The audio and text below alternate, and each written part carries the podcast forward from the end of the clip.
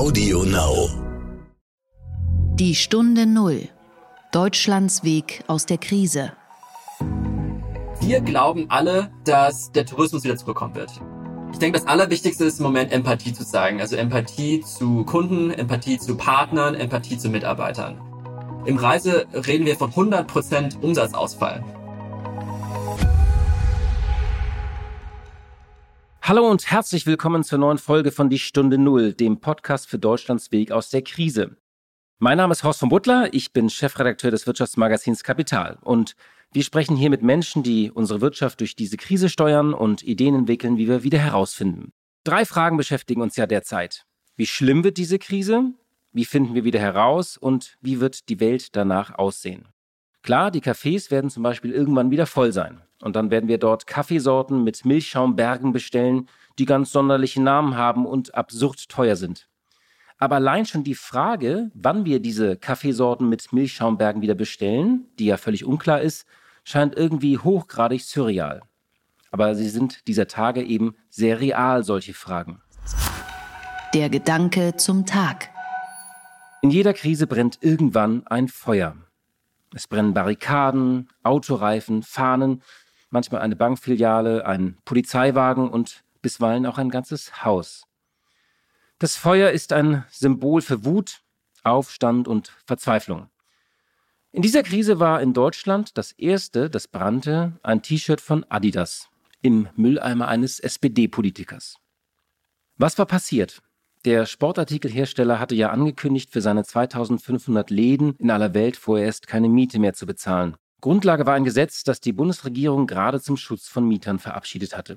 Und ausgerechnet Adidas, der Konzern, der Milliarden verdient, schien an erster Stelle zu stehen. Das ist ja so eine Situation, da kann man sich als Chef nur noch in seinem Chefsessel zurücklehnen oder niedersinken und sagen, da habe ich einen Fehler gemacht. Gestern ruderte Adidas zurück und heute gibt es überall große Anzeigen in Zeitungen und Zeitschriften mit Entschuldigungen. Man habe seine Kunden enttäuscht. Offenbar hat man in Herzogenaurach die Dynamik unterschätzt und das Ganze nicht zu Ende gedacht. Noch Anfang der Woche hörte man überraschte und überrumpelte Einordnungen aus der Zentrale. Der Protest sei auch ein Symbol dafür, dass die Politiker Angst haben, dass diesmal erneut die Großen gerettet werden und die Kleinen nicht. Wir kennen das Problem ja noch aus der letzten Finanzkrise. Es spielt aber auch etwas anderes eine Rolle. Es gibt in dieser Krise bisher keinen Schuldigen. Kein Mensch hat vorher Mist gebaut. Es gibt nur dieses unsichtbare türkische Virus und die einzige Verfehlung liegt darin, dass wir es vielleicht unterschätzt haben oder zu zögerlich reagiert. Adidas war so ein Sündenbock und eine Projektionsfläche. Dass ein Politiker ein T-Shirt verbrennt und das Ganze filmt und postet, ist trotzdem ein starkes Stück. Ich fand diese Aktion ging gar nicht. Zumal ich den Chef von Adidas, Kaspar Rohrstedt, als sehr fähig und integer kenne. Ein wirklich guter Manager. So viele gibt es nicht in Deutschland. Er hatte übrigens auch schon vorher auf einen Teil seines Gehaltes verzichtet. Deichmann, H&M und Douglas haben ja ebenfalls angekündigt, dass sie die Mieten für ihre Läden aussetzen, also Stunden. Konsequenterweise müssten wir also auch die Schuhe von Deichmann und die Klamotten von H&M anzünden. Am besten mit Parfum von Douglas als Brandbeschleuniger.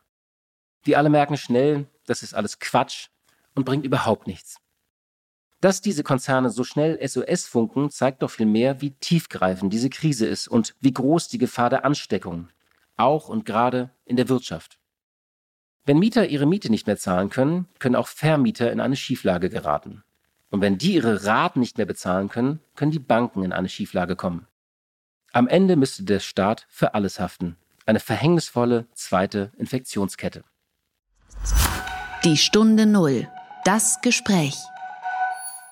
Ja, die Corona-Krise trifft nicht nur Geschäfte, Mittelständler und Konzerne, auch die Startup-Szene ist betroffen. Es gibt viele junge Unternehmen, die fürchten, ihnen könne bald jetzt das Geld ausgehen, weil ihre Investoren sich zurückhalten. Anderen hingegen bricht schlicht und einfach das Geschäft weg. Get Your Guide ist so ein Fall. Das Berliner Startup ist eine Online-Buchungsplattform, die weltgrößte ihrer Art für Touren und Freizeitaktivitäten. Auf der Website kann man sich Städteführer, Museumsbesuche, Touren und Eintrittskarten für Sehenswürdigkeit in aller Welt buchen. Derzeit bietet Get Your Guide Produkte zu Tausenden von Reisezielen auf der ganzen Welt an, insgesamt 58.000 Stück. 650 Mitarbeiter arbeiten für die Plattform in Berlin und an 16 weiteren Standorten. Und das Motto ist Love Where You Are Going. Die Idee fanden die Investoren so gut, dass Get Your Guide bei der letzten Finanzierungsrunde mit über einer Milliarde Euro bewertet wurde. Das ist recht selten in Deutschland. Und solche Startups werden auch als Unicorns, als Einhörner bezeichnet. Weil die Menschen aber derzeit nicht mehr reisen, ist der Betrieb quasi zum Erliegen gekommen. Und wie kann ein junges Startup eine solche Krise meistern? Darüber spreche ich jetzt mit Tao Tao. Er ist Mitgründer und Geschäftsführer von Get Your Guide. Und ähm, während viele Gründer abgetaucht sind, hat er sich Zeit genommen und schildert die Lage in seinem Unternehmen. Hallo Horst, grüß dich. Ja, wir duzen uns, das ist in der Startup-Szene so üblich. Wir haben uns ja auch schon früher kennengelernt. Vielleicht mal ganz am Anfang die Frage, ähm, wie habt ihr den Ausbruch der Krise erlebt oder wann habt ihr gemerkt, das ist keine Krise, die einfach nur in Asien stattfindet oder in Italien, sondern das betrifft uns direkt? Ja, also wir, äh, wir leben auf jeden Fall in einer sehr einzigartigen Situation. Get Your Guide, äh, vielleicht, du hast es ja schon am Anfang äh, zum Unternehmen erwähnt. Unsere Aufgabe ist es ja eigentlich, Menschen weltweit unvergessliche Reiseerlebnisse zu ermöglichen. Sprich, wir verbinden Menschen mit Touren, Ausflügen äh, in Destinationen wie Rom, wie Venedig, ähm, wie auch Paris, die jetzt leider ähm, zum Erliegen gebracht worden sind. Und, und unsere Idee war es eigentlich eben Menschen kulturelle Güter, natürliche Güter näher zu bringen, um äh, wirklich eine Beziehung zwischen den Menschen diesen Orten aufzubauen.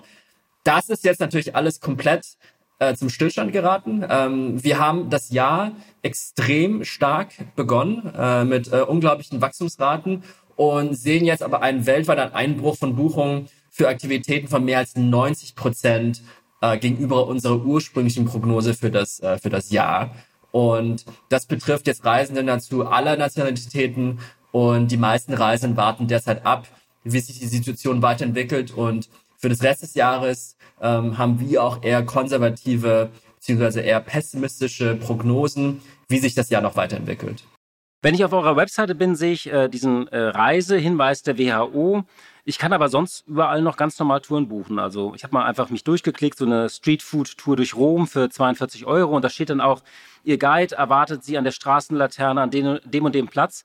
Kann man das jetzt wirklich noch buchen oder steht das jetzt einfach nur da noch im System? Genau, das steht, ähm, das kann man wirklich auch buchen. Und warum? Also wir glauben alle, dass der Tourismus wieder zurückkommen wird. Äh, Reise ist eines der größten, wenn nicht die größte Industrie der Welt.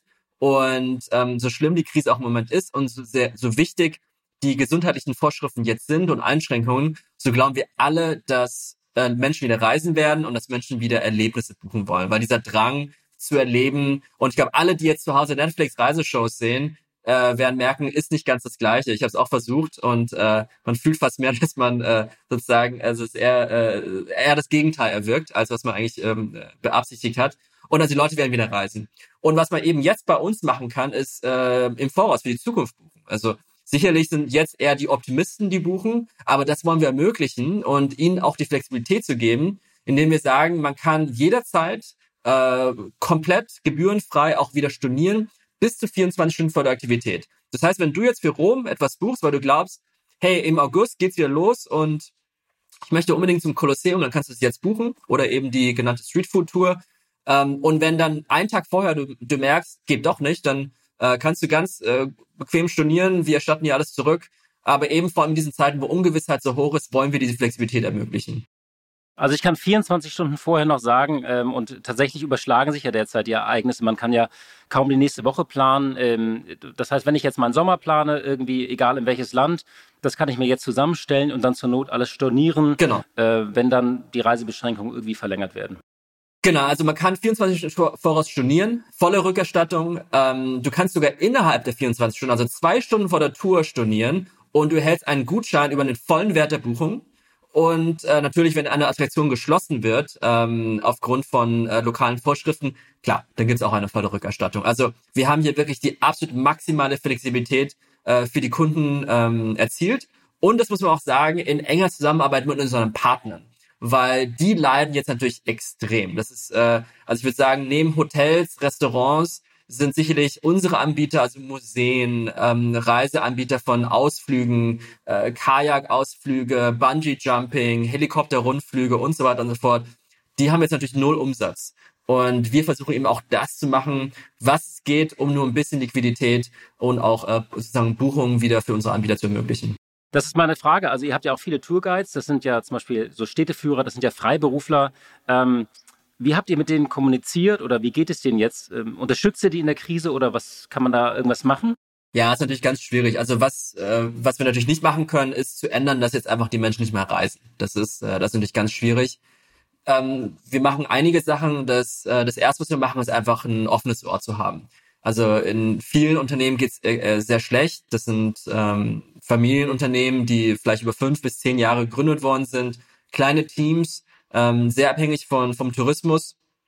Und da versuchen wir jetzt einfach für die da zu sein, wie es auch geht. Und sei es mal, wir haben jetzt letztens mit ein paar Anbietern über Zoom äh, einfach mal ja so eine Selbsthilfegruppe mit was macht ihr, was machen wir, ihr, was kann man machen. Äh, wir haben zum Beispiel eine Hilfe-Webseite, ähm, ins Netz gestellt, wo wir Informationen geben, wo man in den verschiedenen Ländern, und wir sind ja in hunderten Ländern unterwegs, äh, Anträge machen kann auf staatliche Unterstützung, also für Kleinunternehmer und so weiter. Also sammeln die Informationen.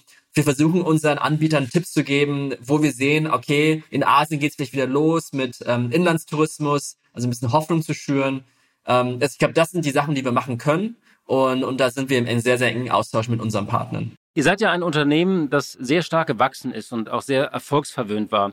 Wie geht man dann auch jetzt Thema Führung in der Krise damit um? Also wie, du hast gesagt, die Stimmung ist sehr gut unter den Mitarbeitern. Andererseits ist euer Geschäft um 90 Prozent eingebrochen und die Zukunft auch so ein bisschen ungewiss. Wie macht ihr das? Also wie, wie führst du jetzt dein Unternehmen?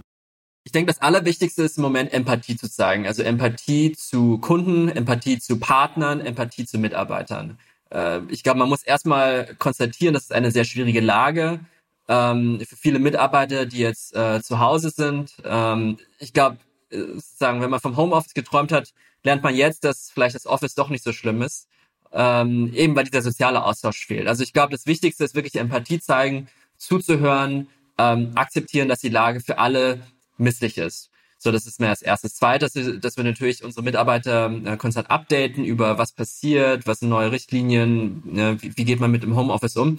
Und dann, glaube ich, jetzt wichtiger denn je, ist es äh, zu investieren in die Zukunft. Also wir konzentrieren uns im Moment sehr darauf, weiter an unserer Technologie zu arbeiten, an unserer Infrastruktur, weil also wir alle glauben, es gibt einen Morgen und äh, auch wenn jetzt sozusagen äh, es alles so misslich ist und man mit täglich, äh, ich schaue jetzt zweimal am Tag Nachrichten, habe nicht so viel Nachrichten geschaut in meinem Leben, äh, man immer das Gefühl hat, die Welt geht unter, wird auch niemals wiederkommen. Ähm, also Menschen werden wieder reisen und Menschen werden auch wieder Erlebnisse buchen. So, das ist das ist ein Fakt und wir werden jetzt einfach schauen, dass wir investieren und sozusagen für wenn die Kunden wieder reisen, dass unser Produkt noch besser geworden ist, sowohl digital ähm, als auch offline. Also ähm, eines unserer Projekte, die wir schon vor der Krise schon seit über einem Jahr angestoßen haben, ist Get You Guide Originals. Also das sind unsere eigenen Erfahrungen, die wir sozusagen von Anfang bis Ende äh, mit unseren lokalen Partnern und Tourguides planen und designen und branden. Und äh, da investieren wir nach wie vor rein, dass wir sagen, wenn die Touren vom Vatikan und Kolosseum und Eiffelturm sich wieder öffnen,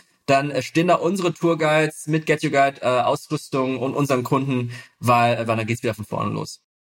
Ähm, viele Unternehmen äh, merken ja gerade, dass sie derzeit kein Geld verdienen. Äh, das ist für Startups nicht Neues, sondern äh, die gehen ja oft eher so in Expansion und wollen Umsatz machen. Das Geld verdienen kommt dann später. Ähm, und man kriegt halt immer frisches Geld. Bei euch ist ja im vergangenen Jahr der Vision Fund des japanischen Tech-Konzerns Softbank eingestiegen. Damals sind so stolze 430 Millionen in euer Startup geflossen. Äh, wie lange wird dieses Geld reichen? Ja, wir hatten sicherlich äh, Glück, das kann man nicht anders sagen, weil so eine Krise kann man natürlich nie voraussehen. Wir hatten sicherlich Glück, dass wir letztes Jahr gut Kapital auf, ähm, sozusagen eingesammelt haben von, von Softbank, wie du erwähnt hast, aber auch von ähm, einer der Investoren war auch äh, Temasek, also der, der Staatsfonds von Singapur. Und also das Geld reicht auf jeden Fall für, für eine Weile. Ähm, aber sozusagen, man muss aber immer wieder sagen, also wir sind ja mittlerweile auch schon ein Unternehmen, was wirklich äh, sehr viele Buchungen macht und unser größter Investor, wenn man eigentlich will, sind ja die Kunden. Die Kunden sind ja die, die sozusagen investieren, die buchen und mit dem Geld arbeiten wir. Also wir arbeiten ja mit dem Umsatz der Kunden, um zu investieren in unsere Mitarbeiter, Technologie und so weiter. Ähm, das hängt auch, das heißt auch für uns, wir müssen die Gürtel etwas enger schnallen, äh, müssen natürlich schauen, dass wir ähm, ja nicht unbedingt wichtige Ausgaben vielleicht ins nächste Jahr schieben, eben und äh, also alle Maßnahmen treffen, um äh, auch sicherzustellen, dass wir eben keine, äh, dass wir alle Stellen sozusagen äh, bewahren können. Das ist eigentlich äh, die oberste Priorität im Moment. Also Gürtel enger schnallen zählt dazu auch irgendwie Gehaltsverzicht oder Kurzarbeit oder was macht ihr da konkret?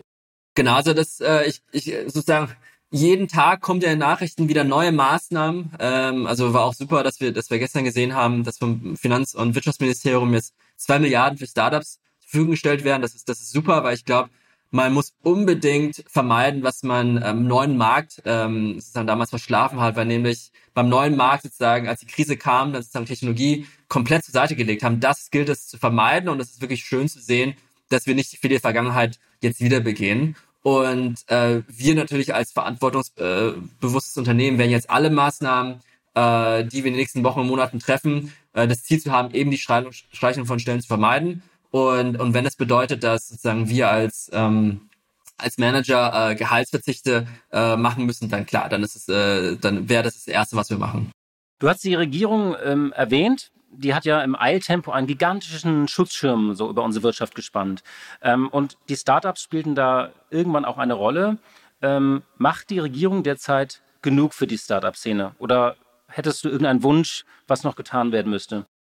Ja, also ich glaube, äh, ab, ab und zu darf man die Politik auch mal loben. Also von daher sozusagen, äh, also vor der Krise haben wir natürlich, waren wir sehr im engen Austausch bezüglich de, dem Thema Mitarbeiterbeteiligung, weil das sozusagen ein Problem ist in, in Europa, aber vor allem auch in Deutschland, dass und, äh, Mitarbeiter nur schwer am Unternehmenserfolg beteiligt werden können und sie eigentlich mit ins Risiko gehen. Aber jetzt muss man auch äh, schon sagen, in den letzten äh, Wochen äh, die Reaktionsgeschwindigkeit äh, muss man loben. Also das finden, das finden wir toll. Ich glaube, jetzt gilt es konkret zu werden. Also was heißt das wirklich für kleine Unternehmen, für mittlere Unternehmen, für große Startups, für Late-Stage-Startups wie uns? Was jetzt genau auf uns zukommt. Aber wir sind da optimistisch, ähm, dass wir zusammen mit der Bundesregierung auch äh, tolle Konzepte erarbeiten. Sind natürlich da im sehr engen Austausch, ähm, weil ich glaube, jetzt wurden die Signale gehört, äh, wir müssen die Tech-Szene in Deutschland, die ja über 100.000 Mitarbeiter auch beschäftigt und extrem wichtig für die nächste wirtschaftliche Phase nach der Krise auch ist, ähm, die gilt es zu sichern und ähm, ich bin sicher, da kommen jetzt noch ein paar gute Sachen, ähm, dass wir das auch schaffen. Habt ihr denn schon Mittel aus dem Rettungsschirm beantragt oder kommt äh, ein Unternehmen wie Get Your Guide, was ein Unicorn ist, also was über eine Milliarde wert ist und durchfinanziert, kommt das die nächsten Monate allein über die Runden? Ja, also sagen wir mal so, ich glaube, äh, eine Finanzierung eines Unternehmens ist ja auch in Relation zu der Größe des Unternehmens. Also wir sind ja mittlerweile ähm, also waren vor der Krise zumindest äh, Weltmarktführer in dem Bereich. Und das ist ja ein Markt, der über 100 Milliarden groß ist. Das heißt, wir sind ja auch durchaus schon ein Unternehmen von einer gewissen Größe, was dann natürlich auch viel mehr äh, Kosten hat. 700 Mitarbeiter, Büros in äh, 17 Ländern der Welt hat natürlich auch einen gewissen äh, Kostenbasis. Das heißt, äh, sozusagen nur weil wir viel Geld aufgenommen haben, heißt es nicht, dass sozusagen wir jetzt ausgesorgt haben. Also auch wir müssen jetzt die Gürtel etwas enger schnallen. Wir müssen jetzt sozusagen jeden Euro nochmal umdrehen und uns überlegen, ob wir das äh, so brauchen. Und, und auch wir brauchen sicherlich die Unterstützung. Also vor allem, es geht ja nicht nur darum, dass wir ein Startup sind, es geht ja darum, dass wir ein Reiseunternehmen sind. Und Reise, also es gibt, glaube ich, keine Branche neben, also Restaurants, äh, ist, ist das Reisebranche komplett eingebrochen. Also es ist ja ähm, vielleicht in anderen Unternehmen vielleicht 50 Prozent, 40 Prozent Einbruch. Im Reise reden wir von 100 Prozent Umsatzausfall äh, für, die Dauer der Krise und von irgendwie, weiß nicht, 60, 70, 80, 90 Prozent für das gesamte Jahr. Das ist natürlich schon eine ziemliche Ladung und ähm, das ist auch für ein Unternehmen von unserer Größe natürlich auch etwas, was wir noch meistern müssen. Ich finde das auch übrigens ähm, gar kein Makel. Also äh, die Zahlen kursieren, das haben 460.000 oder über 400.000 Unternehmen äh, Kurzarbeit beantragt. Und ähm, da das im Moment fast alle machen müssen, weil auch gesunde Unternehmen und erfolgreiche Unternehmen von der Krise betroffen sind, ich, ist Makel, äh, ist Kurzarbeit jetzt gar kein Makel, wo man sagt, das ist eine kränkelnde Firma. Deswegen habe ich da nochmal nachgefragt. Vielleicht mal so ein bisschen den, den Blick weg von Get Your Guide auf die Startup-Szene insgesamt. Die war in Deutschland ja immer so zwiespältig. Einerseits gab es da viel Kritik, dass zu wenig äh, Geld da ist. Auf der anderen Seite gab es ja schon viele gute neue Ideen. Wenn du mal so ein bisschen auf die Startup-Szene äh, schaust, wird das, wird diese Krise die Szene auch verändern, weil vielleicht weniger Ideen entstehen oder weil auch viele gute Ideen, die noch sehr jung sind und noch kein Geschäftsmodell entwickeln konnten, verschwinden werden? Ich denke, die besten Unternehmen werden in Krisen entweder geschaffen oder gebaut. Und, und das haben wir in über die letzten 30, 40, 50 Jahre immer gesehen. Ähm, angefangen in den USA, äh, die ganzen Firmen um PayPal und Co. wurden äh, nach 9-11 gebaut ähm, oder auch Amazon, ähm, sozusagen um die Krise der Dotcom-Crisis. Ähm, Get Your Guide, wir haben sozusagen in der Finanzkrise gestartet, damals 2008, ähm, haben lange gebootstrapped. Also ich glaube, die, die Unternehmen, die in schwierigen Zeiten gebaut oder, oder neu gebaut werden, sind die, die dann wirklich erfolgreich werden. Also klar, diese Krise wird auch ihre, auch ihre Opfer in der Startup-Szene nehmen, äh, wie aber auch Startups generell in jeder Situation ähm, sozusagen nicht im alle erfolgreich sein können. Aber ich glaube, wenn, wenn wir es schaffen, aus dieser Krise mit einer Handvoll von Startups rauszukommen, die nach wie vor finanziert sind, die nach wie vor tolle Mitarbeiter haben und die nach wie vor weiter Innovation treiben können, dann glaube ich, ähm, werden die nächsten zehn Jahre auch, auch für Deutschland, glaube ich, was bezüglich Startup-Innovation sehr gut aussehen. Weil, wie auch schon erwähnt, also ich glaube, nach dem neuen Markt wurde eben da, das Gegenteil gemacht. Da haben wir gesehen, oh, Startups gescheitert, blöde Idee, lass uns das verhindern und dann wurden die nächsten zehn Jahre verschlafen. Und ich glaube, daraus geht es zu lernen.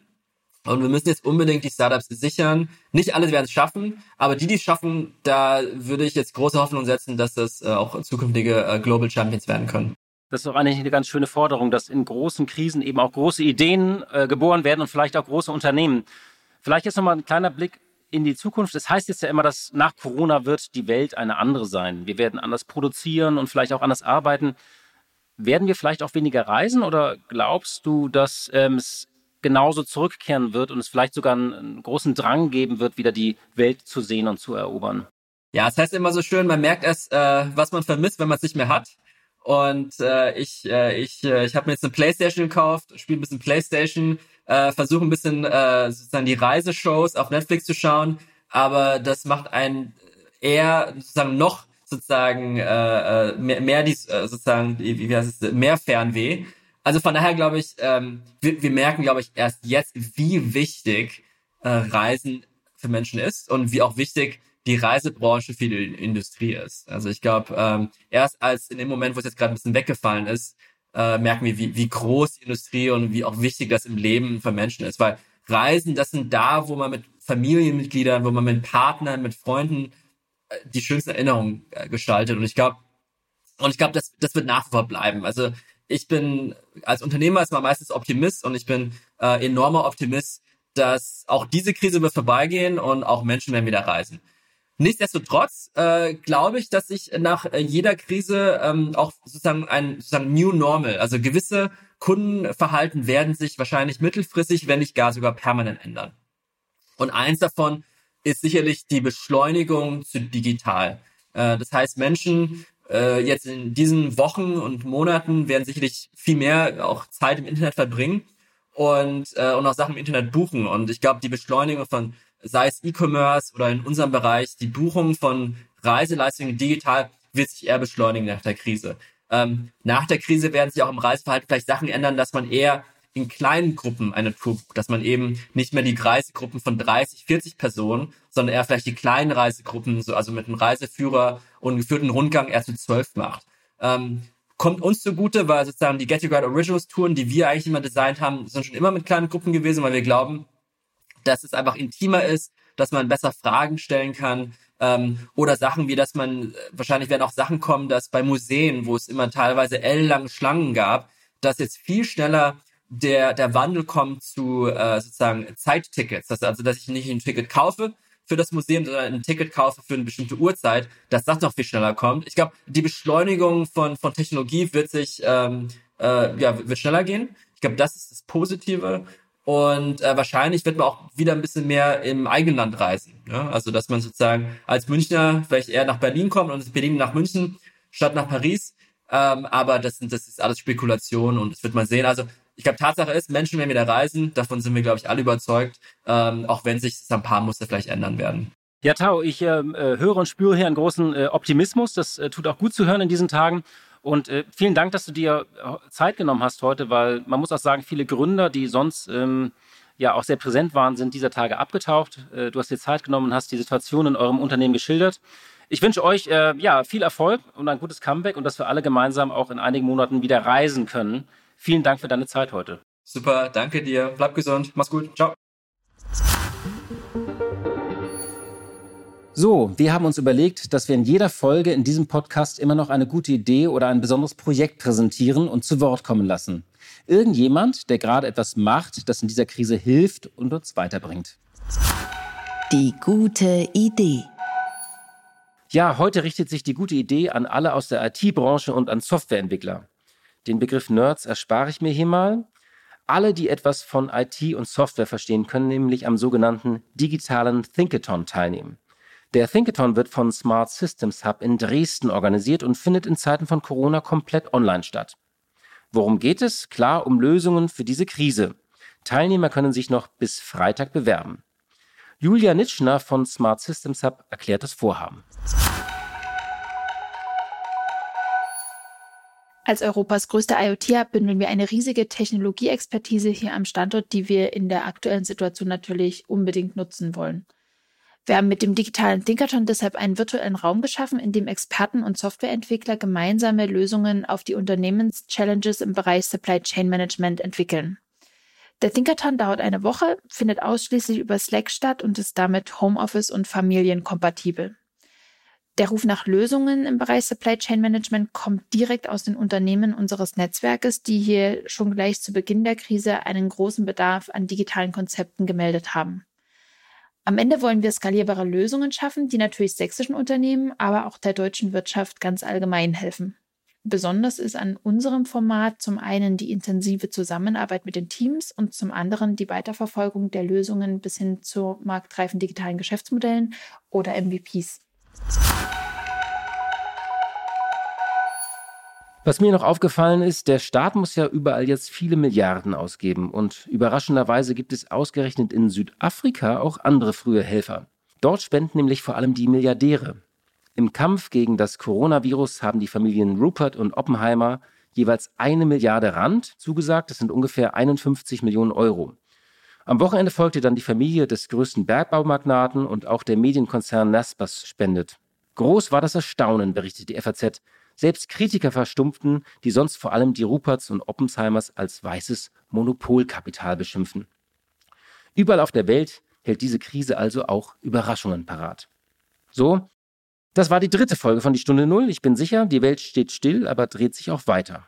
Und ich wollte jetzt eigentlich sagen, bleiben Sie gesund, aber gestern hat ein Amtsarzt im Berliner Radio gemeckert, dass er diesen Spruch blöd findet, weil man ja auch vor und nach Corona eigentlich gesund bleiben soll. Deswegen sage ich nur, Bleiben Sie optimistisch. Mein Name ist Horst von Butler und ich sage danke fürs Zuhören. Die Stunde Null.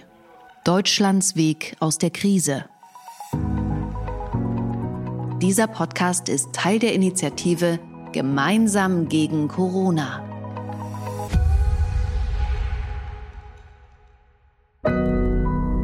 Audio Now.